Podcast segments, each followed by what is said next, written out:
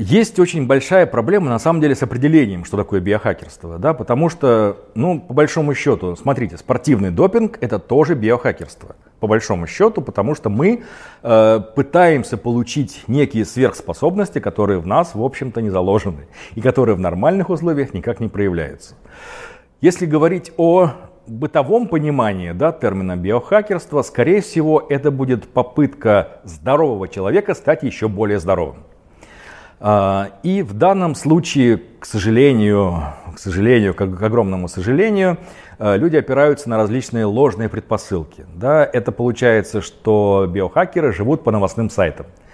А, да, конечно, они могут собирать информацию, они знают, что такое PubMed, они знают, как там составить запросы и так далее.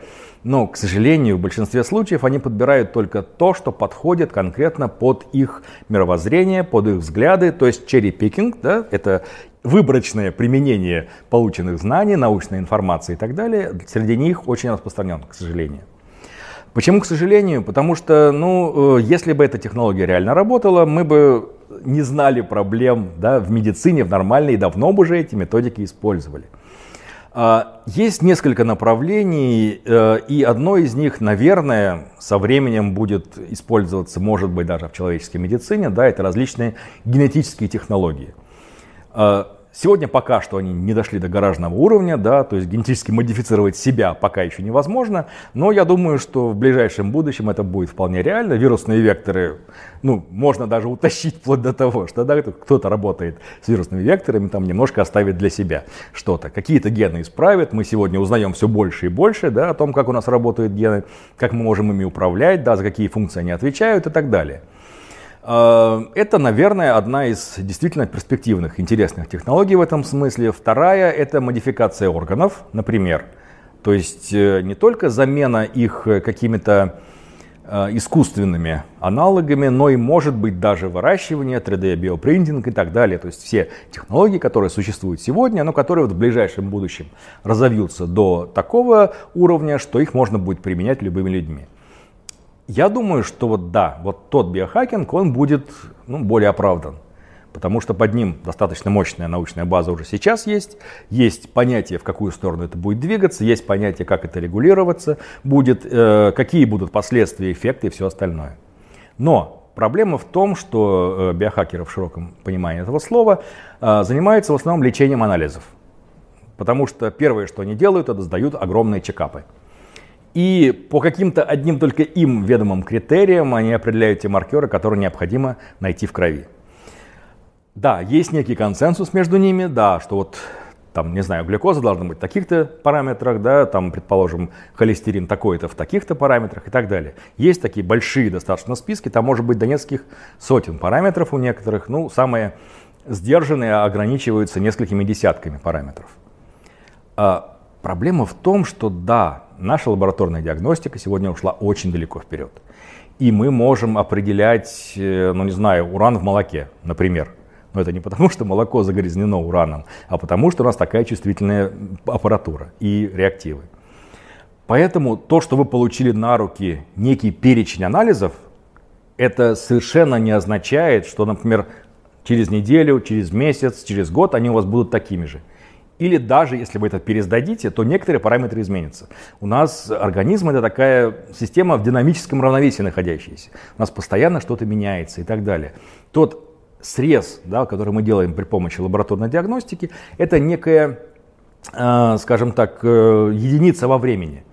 И для чего делаются анализы врачу? Да, для того, чтобы он мог посмотреть, э, как это укладывается в подходящий для данного пациента диагноз. То есть он предполагает диагноз, предполагает, что там есть, назначает определенные анализы, при помощи чего-то он их подтверждает, этот анализ, вернее, этот диагноз, э, при помощи других параметров, наоборот, отвергает и так далее. То есть эта вещь заточена под больных людей, не под здоровых. Поэтому мы не можем сказать, например, в пределах референтных значений даже, хорошо это или плохо. Например, э, очень известный пример – это цереактивный белок. Он используется как маркер, в том числе биохакерами. Так вот, проблема в том, что даже где-то в нижнем диапазоне референтного значения, в некоторых случаях при сочетании других факторов и наличии клиники, этот показатель будет патологическим. Получается так, то есть он будет складываться в картину вместе с остальными э, данными исследований, да, с мнением врача, со всем остальным, и вот это будет складываться в некую патологическую картину. Биохакеры, ну, к сожалению, не могут этого оценить. Мы, по большому счету, даже будучи врачами, себе диагноз зачастую поставить не можем. Э, мы не можем быть настолько объективными. Нам нужен взгляд со стороны. И да, это должно быть комплексное, многостороннее обследование. А еще одно э, такое мощное направление, да, это управление, то, что называется э, в ручном режиме. То есть прием доз определенных гормонов различных, да, каких-то биологически активных веществ, большого количества таблеток. То есть там иногда прям выкладывают фотографию, целая тарелка, и вот все-все-все разноцветненькое, такое красивенькое, разложенное. А, опять же, проблема в том, что иногда мы не очень хорошо понимаем, как, в принципе, у нас работает наш организм. Это правда. Мы еще далеко не все о нем знаем. Даже о гормональной регуляции, о всем остальном. Э, мы более-менее представляем, как происходит, например, при сбоях, при патологических процессах. А если говорить о здоровье, то там очень большие, скажем так, отклонения могут быть, переменные участвовать, которые мы не можем учесть и так далее. То есть это будет работа вслепую. Попросту это будет эксперимент на себе. Ну да, с точки зрения науки ему это может быть даже интересно. А с другой стороны, у вас же нет контрольной группы. Если бы вы были клонированы, да, вас было двое одинаковых, можно было бы провести хотя бы сравнение. А так вы не сможете точно сказать, это эффект таблеток, либо вы просто молоды и здоровы. И поэтому все так хорошо протекает. И так далее. То есть у нас нет под этим достаточной основательной такой теоретической базы, при помощи которой мы можем сказать, что да, вот это биохакерство сработало. Ну и плюс, конечно, всякие этические моменты, потому что одно дело экспериментировать на себе, а другое дело транслировать это в окружающее пространство и призывать других «делай как я». Вот это, пожалуй, самое неправильное во всем этом движении, и что это, пожалуй, вот эта вот именно часть больше всего раздражает врачей.